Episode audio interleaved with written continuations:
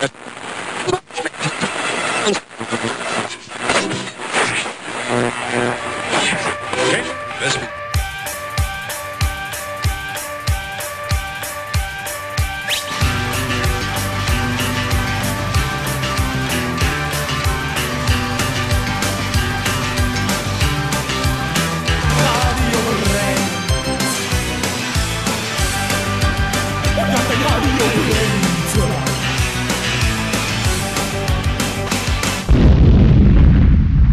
Hallo und herzlich willkommen zu einer weiteren Ausgabe von Radio Brennt. Heute bin ich mit meiner Kollegin Elena unterwegs und wir sitzen gerade backstage in der Fabrik und haben einen absoluten Wunschgast.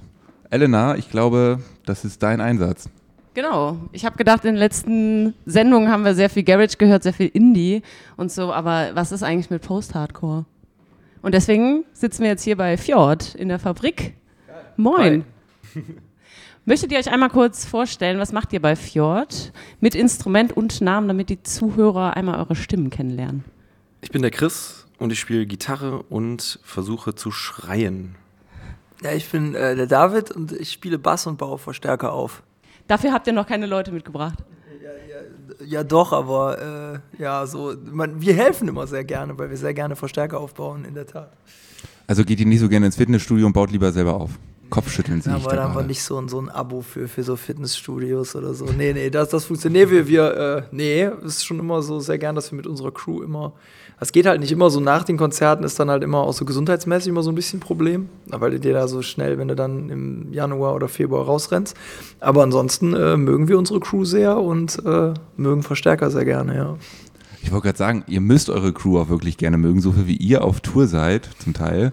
Ja, die sind also die, das ist das ist schon krass, was die metern müssen. Also das ist wirklich schon so. Wir sind wir sind halt so da so relativ egoistisch unterwegs, weil wir ähm, sehr gerne viel am Stück spielen, ähm, weil man dann einmal so im Flow ist. Viele sagen immer so, boah, ich kann nur vier Konzerte spielen, da ist meine Stimme weg. Bei uns ist das irgendwie so, die kommt dann erst so nach vier fünf Konzerten so richtig rein und dann fahren wir weiter. Aber für die ist das natürlich schon irre das alles äh, aus einladen zu müssen, alles aufzubauen. Also da war auch schon irgendwie so der, ähm, der Wunsch danach, äh, auch, also, beziehungsweise auch mal eine Pause zu haben nach so sechs Tagen. Und jetzt sind elf Tage am Stück und die machen das mega, äh, aber ich kann schon verstehen, dass man mal gerne so einen Tag einfach mal liegen würde. Ja. Aber ihr seid auch so eine richtige Liveband, ne? Ich hatte gesehen, letztes Jahr hattet ihr so eine ganz verrückte Idee und habt gesagt, zwei Städte aber vier Konzerte an einem Tag jeweils. Wie kam das zustande? Wer hatte auch die Idee dazu? Also wir sitzen äh, immer sehr gerne so ungefähr einmal im Monat zusammen und äh, so mit der Crew, mit den Leuten, die so in Aachen am Start sind und trinken dann so ein, zwei Getränke meistens.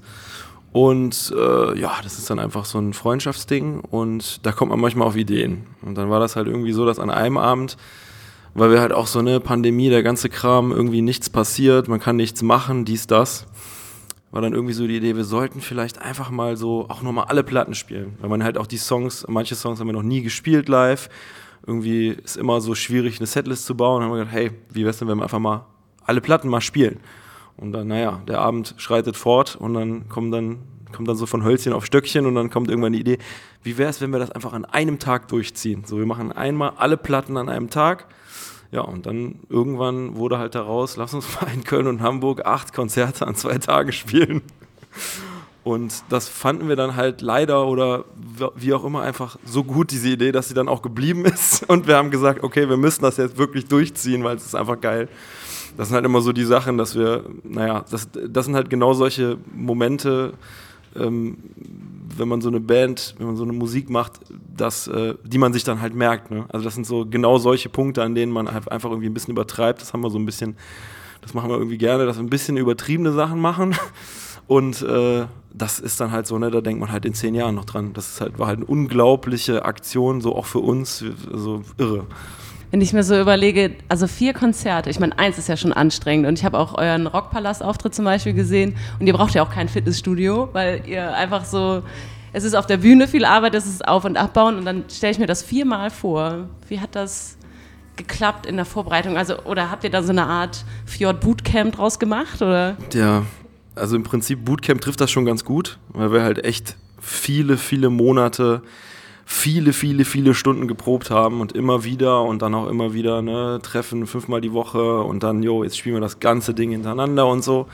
Also das war schon, wir mussten uns auf jeden Fall diese Kondition, die man dafür braucht, mussten wir uns echt erarbeiten. Ähm, und, äh, aber es war halt auch ein total schönes, äh, total schöner Prozess im Kern, weil wir halt, ne, wie gesagt, Songs, die wir noch nie live gespielt haben, haben wir dann nochmal so auf einmal neu entdeckt und dann irgendwie ein bisschen auch teilweise umgeschrieben, Interludes geschrieben. War auch so ein kreatives Element dabei, einfach, dass man nochmal neu so ein bisschen auch Writing gemacht hat, so von wegen, wie verbinden wir die Songs von A nach B. Wir haben ja auch nicht einfach Track 1 bis Track 10 durchgespielt, sondern so geguckt, was ist eine coole Dramaturgie und so.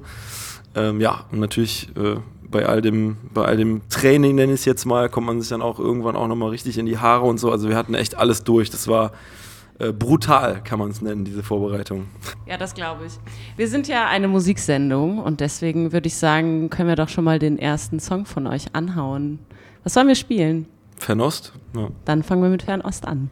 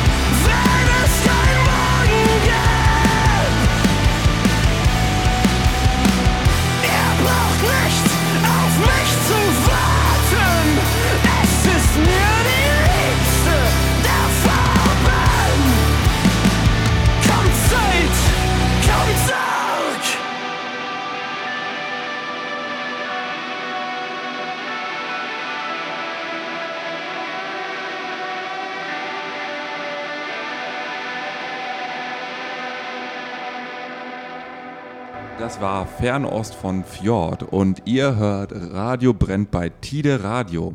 Und ihr seid immer noch im Backstage-Bereich der Fabrik und wir sitzen hier und genießen gerade schon mal diesen wunderschönen Augenblick.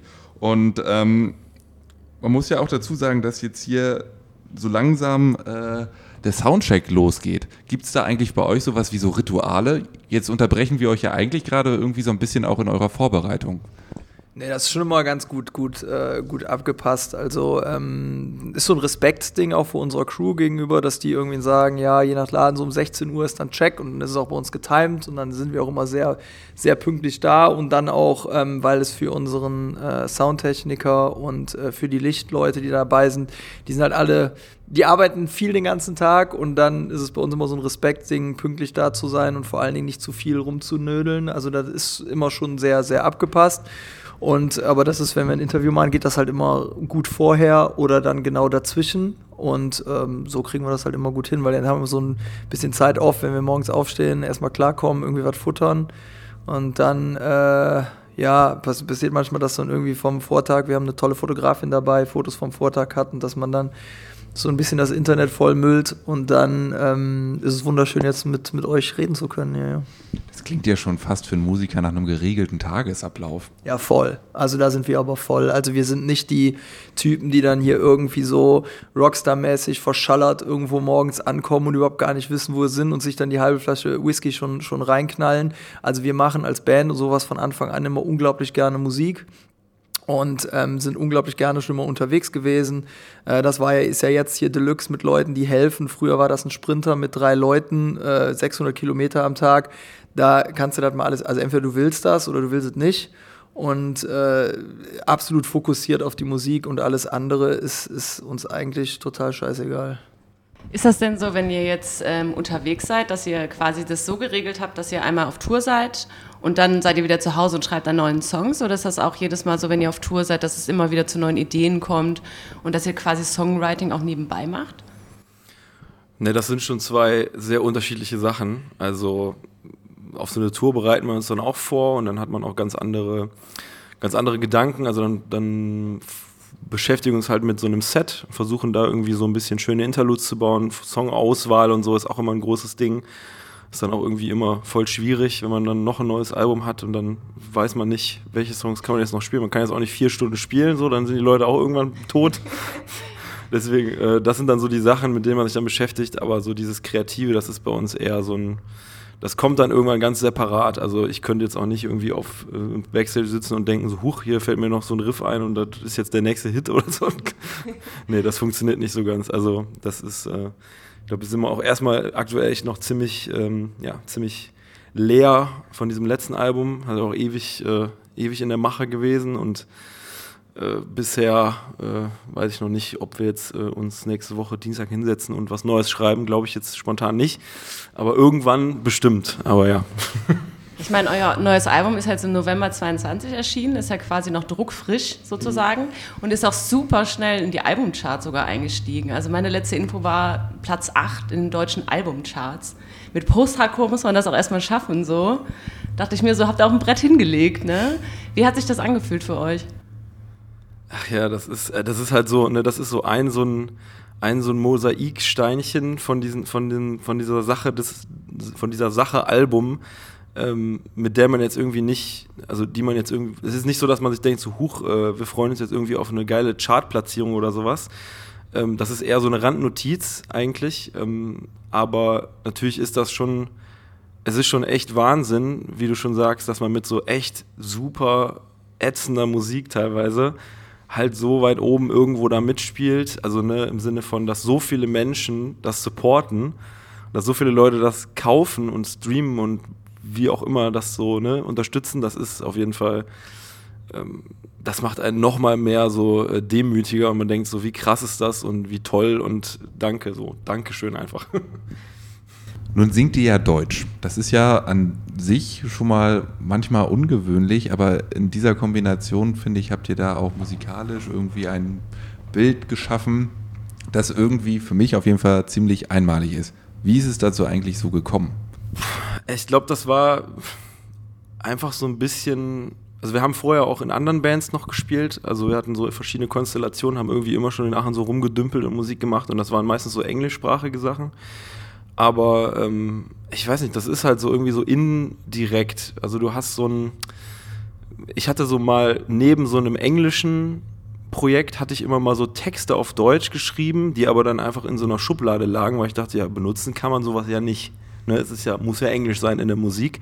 Und dann lagen so Texte rum und dann haben wir halt, im, als wir dann vor, weiß nicht, vor elf Jahren oder so angefangen haben mit Fjord, haben wir halt gesagt, so, ja, lass doch mal irgendwie diese, diese, diese, diese künstliche Limitierung irgendwie über Bord werfen, so nimm einen deutschen Text und schrei den halt so. Ne? Also, und das ist halt einfach, weiß nicht, man hat so viel mehr Möglichkeiten. Man kann halt so irgendwie so ne, stilistisch irgendwie, kann das auch mal irgendwie so ironisch und irgendwie sarkastisch sein und irgendwie mit einem zwinkernden Auge irgendwie eine zweite Ebene einbauen und sowas. Ne? Also das, das, das könnte ich halt auf gar keinen Fall auf Englisch und David auch nicht so. Deswegen ist das viel, man fühlt sich so viel besser damit darin, in der Sprache rumzuwildern, was wir ja auch immer machen, weil die meisten Sachen sind ja nun irgendwie sehr, naja, kryptisch. Deswegen, das macht einfach einen wahnsinnigen Spaß und fühlt sich irgendwie da viel besser mit, als irgendwie so in Englisch sich sowas komisches, grammatikalisch Falsches da. Das ist äh, ganz nicht unser Ding so. Das ist schon, ja. Bei Englisch hat man zumindest den Vorteil, es klingt immer erstmal alles cool. Also ich habe das schon von ganz vielen Songwritern so gehört, dass die denken so, nee, Deutsch, dann klingt alles erstmal so doof oder so statisch auch. Aber bei euch klingt das so leicht, aber wenn ich mir jetzt überlegen müsste, ich würde jetzt einen Text schreiben, dann würde ich das doch bei Deep L reinhauen und denken, so auf Englisch klingt es schon ein bisschen cooler. So. Ja, die, die Texte sind auch schon echt ähm, auch eine Wahnsinnsarbeit. Also das ist auf jeden Fall auch nicht so, dass wir uns hinsetzen, zumindest in den allermeisten Fällen nicht und dann ist irgendwie so, ich habe eine Idee und schreibe einen Text runter und dann ist der fertig. Also das ist schon so, ne, die Musik kommt irgendwie zuerst und dann schnappt sich einer von uns meistens, wenn er so den Song hört und irgendwie eine Idee dazu hat, was man dazu schreiben könnte und irgendwie so, ein, so, ein, so eine Initialzündung ist, dann schnappt sich einer von uns hier den Song und dann wird darauf erstmal was geschrieben und dann ist das aber auch echt, ein, kann das echt ein langer Prozess sein. Es kann echt sein, dass wir da irgendwie Wochen und Monate dran rumdoktoren und irgendwie dann ist das alles immer noch nicht so, wie wir das möchten und irgendwie ist das, ist schon, also die Texte sind schon echt ein Großteil der, ja, der, in Anführungsstrichen, Arbeit an so einer Platte auf jeden Fall. Ich glaube, das kann man gut nachvollziehen, weil alleine das Wort Muttersprache zeigt doch schon, wie kantig doch eigentlich Deutsch ist. ja, aber das macht es halt auch so offen und so spielereimäßig und dann so eingedeutschte Sachen oder bei uns vor allen Dingen, äh, wir leben nah zur Grenze zu Belgien, da ist Flämisch, Französisch dann irgendwie immer da und dann fängt man an so rumzuspielen und genau das, was wir eben gesagt haben, so kaschieren oder so ist halt eigentlich gar nicht so das Ding von Fjord, sondern äh, sehr brachial das aussprechen, was man meint. Und das geht da halt einfach besser. Und bei einer harten Musik, ich kann das ja so ein bisschen verstehen, gibt es dann auch oftmals nicht so die, diese ganz krassen Sprachbarrieren. Also wir sind auch totale Fans von beispielsweise französischsprachigem Hardcore, wo man dann halt irgendwie so nicht direkt alles versteht, aber man hört über die Musik schon die Intention und beschäftigt sich dann auch vielleicht mal äh, abseits der Musik dann mit den Lyrics äh, der Band.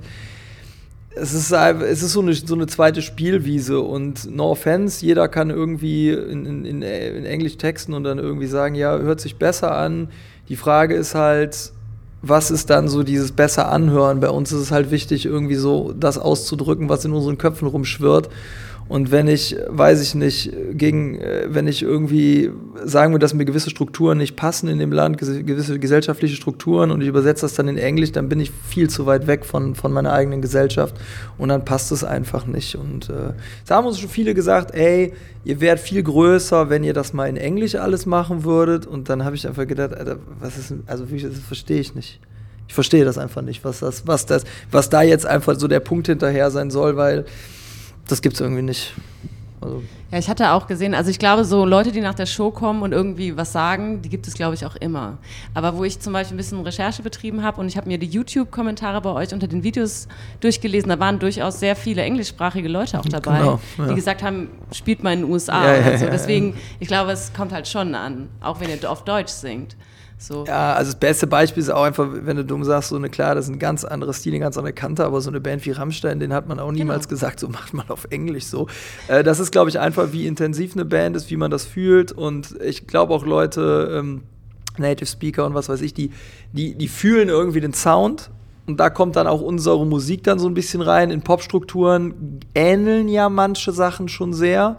Äh, aber bei uns ist das dann halt irgendwie so, dass halt so eine Gitarrenwand irgendwas passiert und man fühlt es, ohne die Lyrics auch direkt zu checken. Deswegen können wir das schon machen und werden das auch weiter. Wir fühlen uns da sehr wohl. Und würdet ihr auch ähm, mal präferieren, ins Ausland zu gehen und da viel zu spielen? Vielleicht eine US-Tour machen oder so? Habt ihr sowas auf dem Zettel? Ja, wir, wir sind eine Band, die sehr, sehr gerne sehr viel reist, haben das von Anfang an immer gemacht, haben mit der ersten äh, Tour, äh, die wir selbst gebucht haben, das waren irgendwie 25 Tage, das war dann komplett Osteuropa mit Skandinavien hoch mitgemacht. Wir machen das sehr gerne. Ähm, das Ding ist halt einfach, dass es ähm, für jeden auf so einer Tour cool sein muss, insbesondere für die VeranstalterInnen. Und wenn wir jetzt irgendwie sagen, oh, lass uns mal eine äh, Show in, weiß ich nicht, in Ungarn buchen, ähm, ja, funktioniert das, dann kann es sein, dass dann so 20 Leute kommen oder so, weil das natürlich niemand auf dem Schirm hat. Und dann ist es für niemanden irgendwie in dem Moment cool, weil keiner kann irgendwie geht da mit so einem, dumm gesagt, guten Gefühl raus. Also die Veranstalterin ist bei denen dann super viel Energie reingebracht und irgendwie vielleicht keine Resonanz. Deswegen bei uns ist das so, wir wollen das total gerne und auch weitermachen. Also Ausland auf jeden Fall. Ich finde, Deutschland kennt man dann auch irgendwann so die Clubs. Aber das muss dann so schon sein, dass es für jeden irgendwie cool ist und sich diejenigen dann auch freuen und man dann nicht immer so in diesem, in die Sache ist, äh, also dass man schon mit zum schlechten Gewissen hinfährt und ey, jetzt haben wir über 20 Tickets hier irgendwie Ungarn verkauft. Dann ist vielleicht cooler, wenn man dann irgendwann mal auf ein Festival aufspringen kann, wo das sowieso läuft und man dann halt so mitläuft oder als äh, Supportband von einer anderen Band unterwegs ist, die dann da vielleicht schon einen Bekanntheitsgrad hat sowas ist dann immer, äh, wo, wir, wo wir uns sehr darauf freuen, aber oder was wir uns sehr wünschen, aber dafür muss natürlich äh, da auch irgendwie viel passieren, da muss da einer Bock drauf haben. Und wir, wir halten immer so, wir waren in, in 2019 war das, ne? Waren wir in, in Rumänien sind wir eingeladen worden, in Sibiu haben wir gespielt, ein Festival mit, mit Architects und, und Dream Theater, Dream Theater war das zusammen, ne? Und, ähm, und der Band, die für Vikings die Titelmelodie geschrieben hat. Der Name ist mir aber entfallen. Ich weiß gar nicht, wie die hießen. Äh.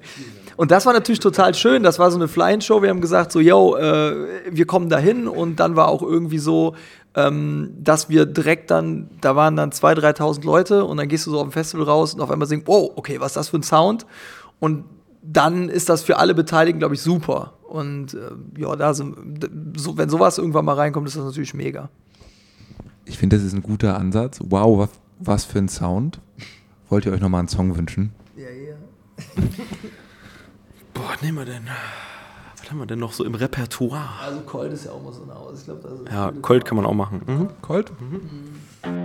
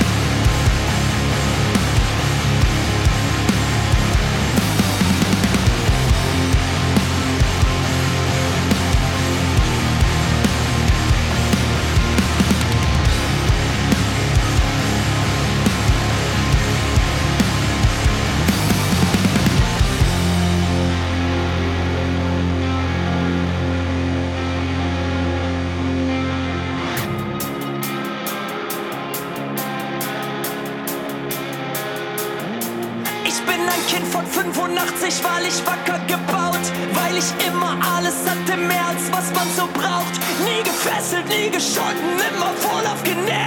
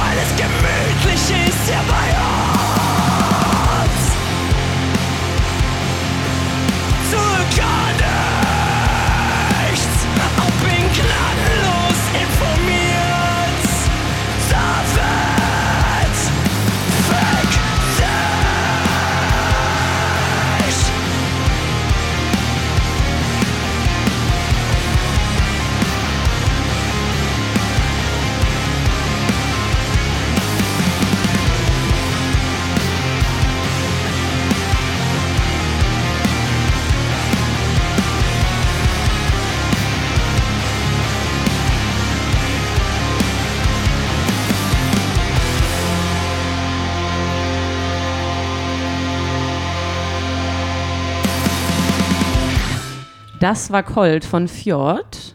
Ihr hört immer noch Radio Brennt hier bei Tide Radio. Und wir sitzen mit Fjord hier in der schönen Fabrik. Soundcheck von der anderen Band läuft gerade, glaube ich. Aber man hat uns in einen äh, ruhigen Raum verbannt. Genau. In der Pause haben wir so ein bisschen über Songwriting geredet. Und ähm, da wollte ich einfach nochmal nachfragen, so welche Themen sind euch eigentlich wichtig, die ihr auch in euren Texten ansprecht? Boah, sehr viele Themen. Also ich glaube, ähm, wir haben nie irgendwie ein Album geschrieben, was, sag ich mal, so ein übergeordnetes Konzept oder so hat. So von wegen, hey, wir müssen jetzt mal ein Album schreiben über die schöne Welt der lokalen Wälder oder sowas. Das kann man machen, aber das können wir nicht. Das heißt also, wir schreiben eher so, wir schreiben Songs und die sind dann auch sehr unterschiedlich. Ne? Also mal greift sich zum Beispiel David irgendwie einen, einen Song, ein Instrumental, Instrumental und äh, denkt sich, ähm, dass er da gut was drauf texten kann und ein andermal bin ich das und ähm, allein dadurch entstehen schon ganz unterschiedliche Themen. So, ne? Manche sind eher so introspektiv, manche sind eher gesellschaftlich und ein bisschen direkter und äh, ganz am Schluss versuchen wir das irgendwie zusammenzuschnüren und da einen roten oder auch schwarzen Faden drin zu finden, der das dann irgendwie zusammenbindet. Aber ähm, das geht halt von bis. Ne? Also auf der neuen Platte haben wir ein bisschen ein paar direktere Ansprachen, nenne ich es jetzt mal, bei Colt oder bei, bei so einem Song wie Luck und ähm, auch bei Lot so ein bisschen. Und auch andere Sachen, die ein bisschen, wo es dann, wo man dann nicht so direkt, also wo ich auch als, als, als Textender da nicht so gerne ganz konkret erkläre, was ich dabei gedacht habe bei so einem Song wie, keine Ahnung, Fernost oder sowas.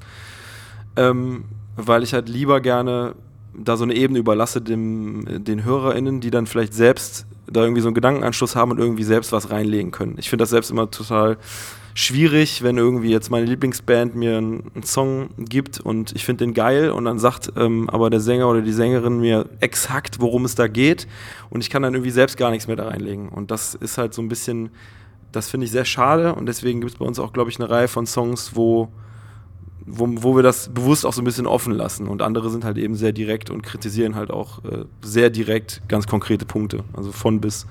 Ja, total. Das ist mir ähm, sehr bei eurem neuen Album aufgefallen, dass es einige Texte sehr direkt sind und andere, wie zum Beispiel, was macht eigentlich Annegrets Sohn? Ist so Aussagen, wirklich, wenn du mit den Eltern telefonierst oder so, du findest immer so diese Gespräche und dann findet man sich auch wieder.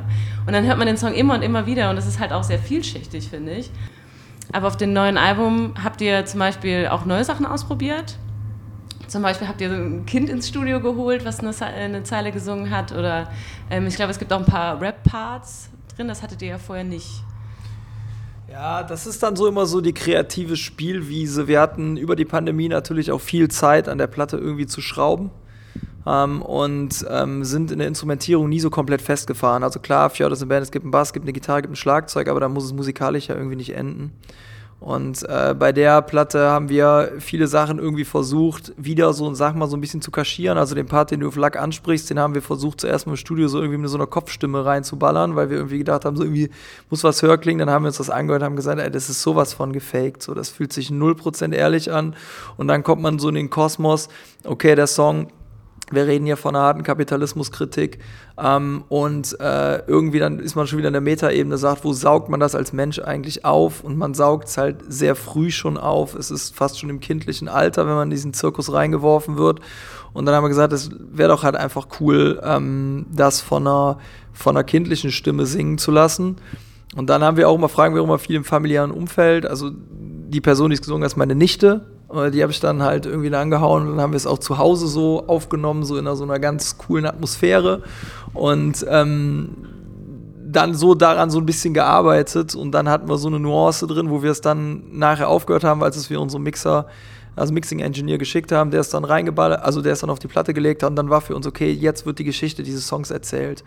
Und wenn man diese Ideen dann irgendwie hat, ob es jetzt eine Posaune ist, äh, eine Kinderstimme oder was weiß ich was, sind Parts auf Platte drin, das haben wir irgendwie auf Autofahrten irgendwas so eingeschrien, was so als Noises in den Hintergrund gelegt wird, dann ist das echt so, dann macht das Musik, Musikmachen unglaublich Spaß. Und die Zeit nehmen wir uns jetzt immer mehr von Platte zu Platte, um halt so noch das Bild so ein bisschen mehr auszuschmücken, also so die kleinen Lücken voll zu malen, die wir dann auf einer Platte hören und sagen, ah, da haben wir das gemacht, da haben wir das gemacht. Und dann sind immer so coole Milestones im, im künstlerischen Schaffen.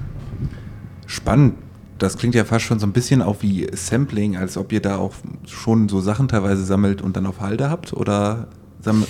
Nee, immer nur, was der Song in dem Moment dann braucht. Also man muss schon sagen, dass durch die Technik der letzten, sagen wir mal, zehn Jahre vieles leichter geworden ist. Also wir können zum Beispiel, wenn wir jetzt irgendwie sagen, wir brauchen an einer Stelle jetzt einen besonders noisigen Background. Hätte man den vor 15 Jahren noch irgendwie aufnehmen müssen, in einem Studio aufbereiten. Jetzt ist es, hast du durch so viele Plugins am Rechner die Möglichkeiten, so die, die, die krassesten äh, Kompressoren und Zerrer emulieren zu lassen, um dann die Sounds zu Hause an deinem eigenen Rechner zu stricken und dann einzubauen. Aber es ist halt nie so, dass wir sagen, okay, wir haben jetzt Noise, jetzt bauen wir darauf einen Song auf. Es ist dann eher so, wenn wir so diese Grundstruktur, Gitarre, Bass, Schlagzeug hören Vocals und wo wir dann denken, okay, jetzt müssen wir ausbrechen, dass wir dann auch irgendwie genau den Sound hören, den wir brauchen und den dann versuchen zu reproduzieren, also dahin zu kommen. Und was es dann ist, ist, wir haben bei, beim Outro von, äh, von Nichts vom ersten Titeltrack hat äh, Chris das im Studio auf einem äh, sehr coolen Upright Piano gespielt ähm, und wir haben es auch so halt aufgenommen, dass wir auch die Hämmerchen und die Pedale so drauf haben. Aber als wir dann die Version gehört haben, haben wir gedacht, das ist auch wieder nicht so ehrlich genug, weil das war wieder so eine Studioatmosphäre und so schreiben wir eigentlich keine Songs, sondern Chris hat sein Home-Studio direkt an der Hauptverkehrsachse und immer wenn wir, wenn wir arbeiten, ist halt, oder wenn Vocals sind, höre ich halt immer so, so so Autos vorbeifahren. Und dann habe ich zu ihm gesagt, ey, halt mal Mikrofon aus dem Fenster, weil dieses Klavierintro braucht genau dieses Rauschen von den Autos, damit es sich real für uns anfühlt, dass es irgendwo in so einer Atmosphäre entstanden ist. Und das haben wir dann aufgenommen und drunter gemischt. Und das macht dann so, wenn man sowas hört, öffnet so einem und sagt man, okay, man ist da zu Hause, man hat das dann irgendwie gemacht, ja.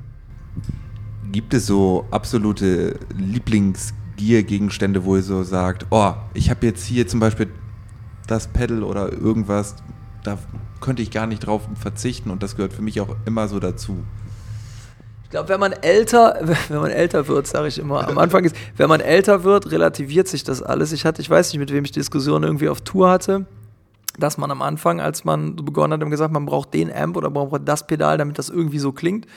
Äh, mittlerweile sind wir, glaube ich, auf dem Trip, dass wir sagen, wir kriegen aus allem irgendwie irgendwas raus. Also man wird da so sicherer.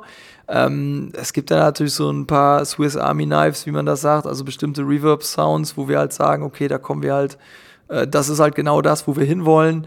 Aber dass man irgendwie äh, sagt, ich kann nur spielen, wenn das und das da steht, äh, das ist irgendwie vorbei. Dafür ist man so zu alt geworden. Ähm, und äh, ja, kann dann ab einem gewissen Qualitätsstufe, kannst du aus allem schon irgendwie was rausholen. Ja, dazu fällt mir auch noch ein, so zum Beispiel live klingt ihr halt unglaublich fett und ihr seid halt nur drei Leute. Und ich habe mich immer gefragt, wie geht das? Muss da irgendein Geheimnis geben oder irgendein Coup? Amps go up to 11. ja. Ja, es ist, boah.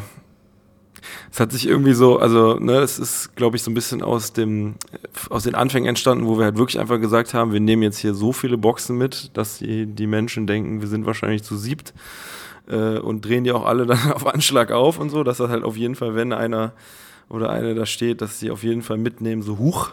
Das war aber ganz schön laut. Und ähm, ja, ich weiß nicht, über die Jahre hat sich das dann so entwickelt, dass man halt immer mehr so verstanden hat, irgendwie wie so ein Sound funktioniert und wie so Bass und Gitarre sich gut ergänzen, so von Frequenzen her und sowas. Und dass man irgendwann dann so, ja, an dem Punkt ist, dass man ja mit irgendwie mit den drei Instrumenten und irgendwie so und so eingestellt, dass es halt dann, und wenn man das dann noch ein bisschen gut zusammen spielt, ne, das ist natürlich irgendwie so ein Element, dass man zusammen gut spielt irgendwie.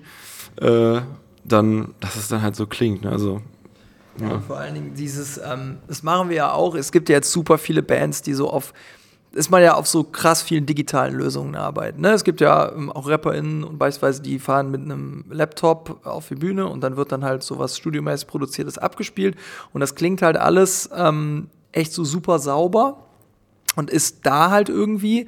Und dann merkt man aber irgendwie mal, ähm, das ist auch so der Grund, warum super viele RapperInnen dann mit einer, ähm, oder im Hip-Hop-Bereich mit einer Band dann nochmal auf Tour fährt, weil man irgendwie merkt, okay, so einzelne MusikerInnen, die zusammenspielen, gibt nochmal einen anderen Vibe, als wenn es halt aus der Konserve kommen lässt.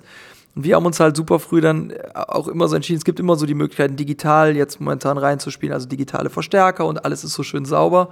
Und wir ärgern halt unsere Soundleute immer sehr damit, dass wir wirklich diese ganze Energie mitnehmen. Also Frank, wenn der auf seinem Schlagzeug rumbrettert, hängt das in den Mikrofonen von unseren Gitarren drin. Genau, wenn wir, also Gitarren hängt dann, auf den Amps hängt Schlagzeug drauf und alles gibt so, ist so, verbindet sich so äh, zu, zu einem, zu einer Masse und dann kommt halt dieser, vielleicht auch dieser brachiale, wuchtige Sound raus. Ähm, die, die, dieses klassische Rock'n'Roll hört sich jetzt total blöd an, aber Zusammenspiel, so wie man es damals gemacht hat, alles aufdrehen und mal kommen lassen, weg von dieser ähm, von dieser heutigen, oftmals probierten kompletten Separation einzelner Instrumente, wo dann die HörerInnen dann vielleicht auch im, im Publikum stehen und denken so, okay, äh, das ist jetzt alles sauber, aber irgendwie kommt es nicht an mich ran. Und das ist, das, das ist immer so ein Scheideweg, also wo man, wo ich immer sage, ey, Bands spielt so viel es geht, analog spielt so viel es geht, irgendwie laut zusammen, lasst euch gegenseitig beeinflussen, damit, äh, damit dieses, dieses echte Gefühl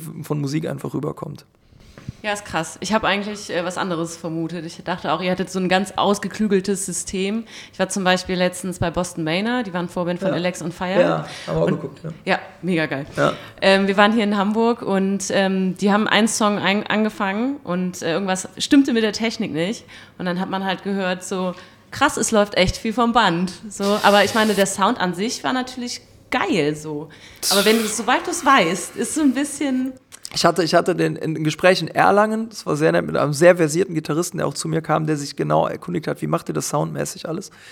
Und dann habe ich gesagt, so mit den Übergängen und so, ich so, ja, wir improvisieren das halt, ne? Also wir halten Töne und dann guckte er mich an und sagte so, das wäre mir alles viel zu risikoreich. Und ich habe gesagt, ja, natürlich, es gibt ein Part, wo man dann irgendwas macht, wo es auch mal live dann nicht so klappt, aber genau die Möglichkeit zu haben, den Sound dann wieder so zu formen, macht auch bestimmt den, den Vibe in einem Punkt. Und ich, ich kann das verstehen, wenn, wenn KünstlerInnen auf die Bühne gehen und sagen, ich möchte hier von dem besten Manor, keine Ahnung, die werden auch die Hosen voll gehabt haben, vor Alex on Fire auf die, auf die Bühne zu gehen ja. und dann perfekt vorbereitet da irgendwie ranzugehen. Aber wenn man dann in deren Konstrukt den Vergleich zur Alexis Show dann einfach sieht, die das ja Tutti Kompletti ablehnen, also die auch mal sagen, sieben Minuten spielen wir ein Stoner Riff am Stück und wir, wir viben das durch und wir gucken mal, was passiert und jo, dann hat, hatte Dallas halt einen falschen Akkord gegriffen oder dann geht's rein und die befruchten sich so gegenseitig und live passiert dann irgendwas auf der Bühne, wo man dann einfach sagt, das killt jeden Synthesizer, das killt jede Sache, die vom Band läuft, das ist dann irgendwie Musikcharakter und den wollen wir uns als Band, äh, solange es geht, äh, erhalten, beziehungsweise auch nicht ändern. So. Gibt ja auch Bands, ey, wenn die Stimme mal nicht da ist, dann wird halt die Stimme vom Band hochgezogen. alles schon erlebt auf Festivals. Ne? Auch im offenen Gespräch mit KünstlerInnen, die mir dann gesagt haben, ich so, will da keine Band nennen, aber hör mal, du bist schon ganz schön gestern durch. Ja, ja, und unser Engineer guckt jetzt mal, so wenn es geht, geht's, sonst zieht er hoch. Das ist ja, ist ja ein Klassiker, so ja, im Moment. Aber davon da haben wir halt keinen Bock drauf, so, dass es so lange es geht. Und wenn es dann scheiße ist, dann ist halt scheiße, dann müssen die Leute halt lauter sein. ja, so ist das. Lass noch mal einen Song spielen. Ihr habt gerade ja. von Frank gesprochen. Ich wollte jetzt sonst einen vorschlagen. Ja, gerne. Weil ich fand ja Bonheur total Ja, weil super, er da so geil anfängt. Weil das Schlagzeug ja. da übelst reinballert. Am ja, gerne. Sehr gerne, sehr gerne. Geil.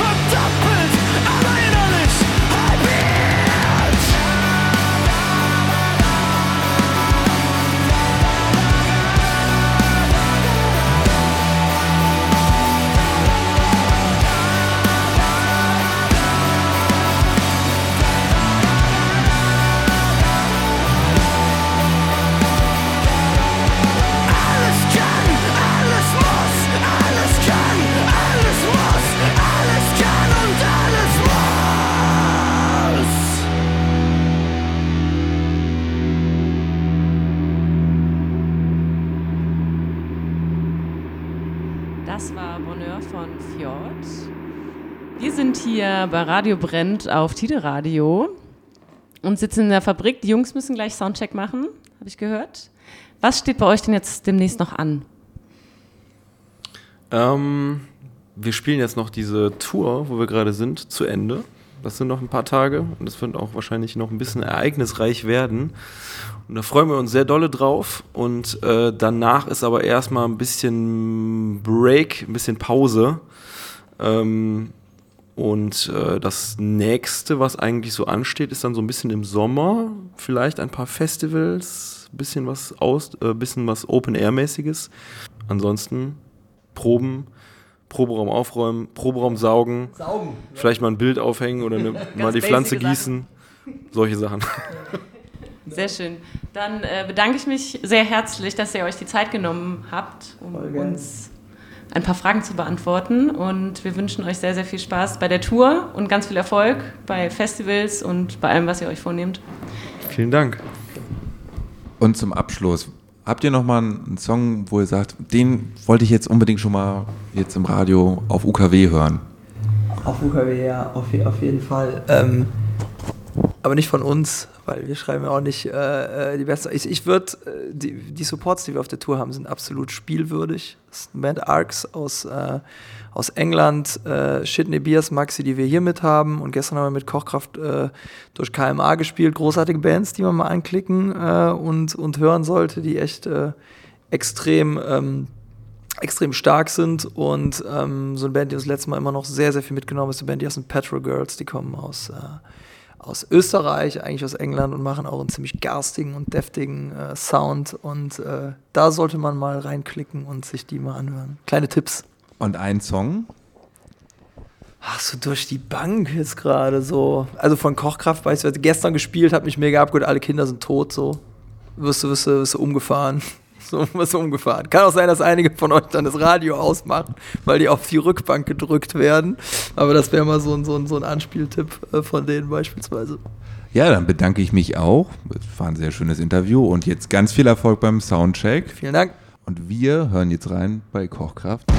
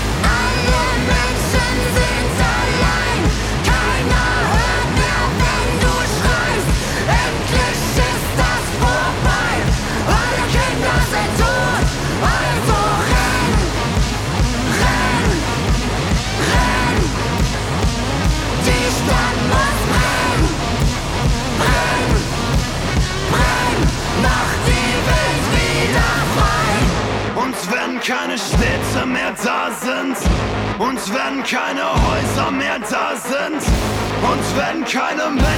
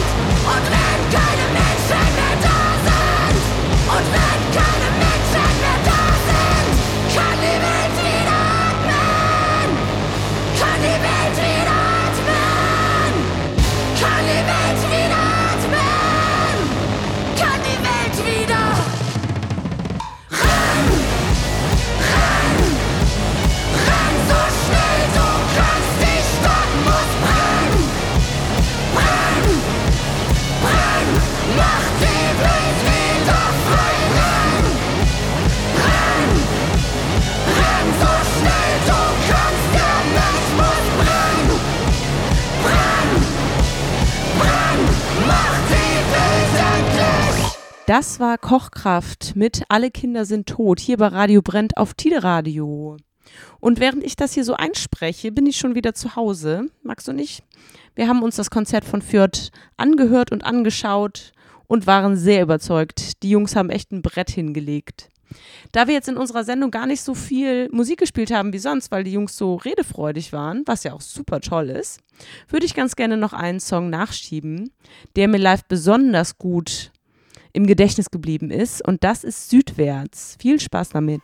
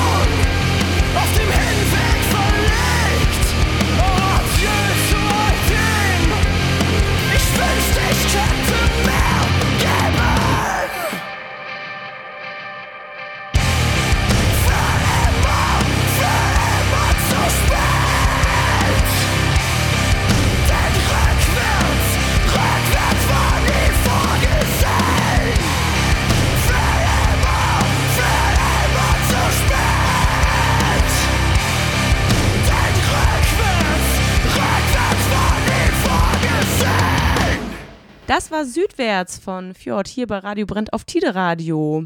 Wir kommen jetzt langsam zum Ende unserer Sendung und wir beenden heute wie immer unsere Sendung mit einem Gruß aus Omas Plattenkiste. Heute mit Willi Ostermann mit Heimweh nach Köln. Danke fürs Einschalten und dass ihr dran geblieben seid. Abonniert uns doch gerne. Wir sind verfügbar auf allen möglichen Channels und Plattformen. Oder schaut mal vorbei auf unserer Website radiobrenn.de. Bis zum nächsten Mal.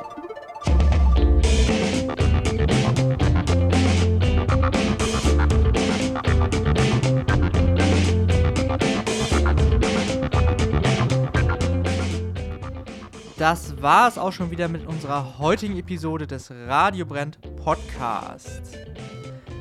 Aus rechtlichen Gründen müssen wir im Podcast immer einige Songs rausschneiden. Die komplette Sendung mit allem drin und drum und dran findet ihr immer auf www.radiobrennt.de als Stream. Wir würden uns auch freuen, wenn ihr uns folgt. Uns kann man folgen überall, wo es Podcasts gibt, zum Beispiel auch auf Spotify, aber auch in den sozialen Netzwerken auf Facebook oder Instagram. Wir heißen überall Radio Brennt, meistens klein und zusammengeschrieben. Wir hoffen, ihr schaltet auch beim nächsten Mal wieder ein, zum Beispiel auf Tide Radio an jedem dritten Donnerstag im Monat um 19 Uhr äh, im Stream zu hören auf www.tidenet.de. Wir hoffen, euch hat unsere Sendung, unser Podcast gefallen und freuen uns, wenn ihr beim nächsten Mal wieder einschaltet.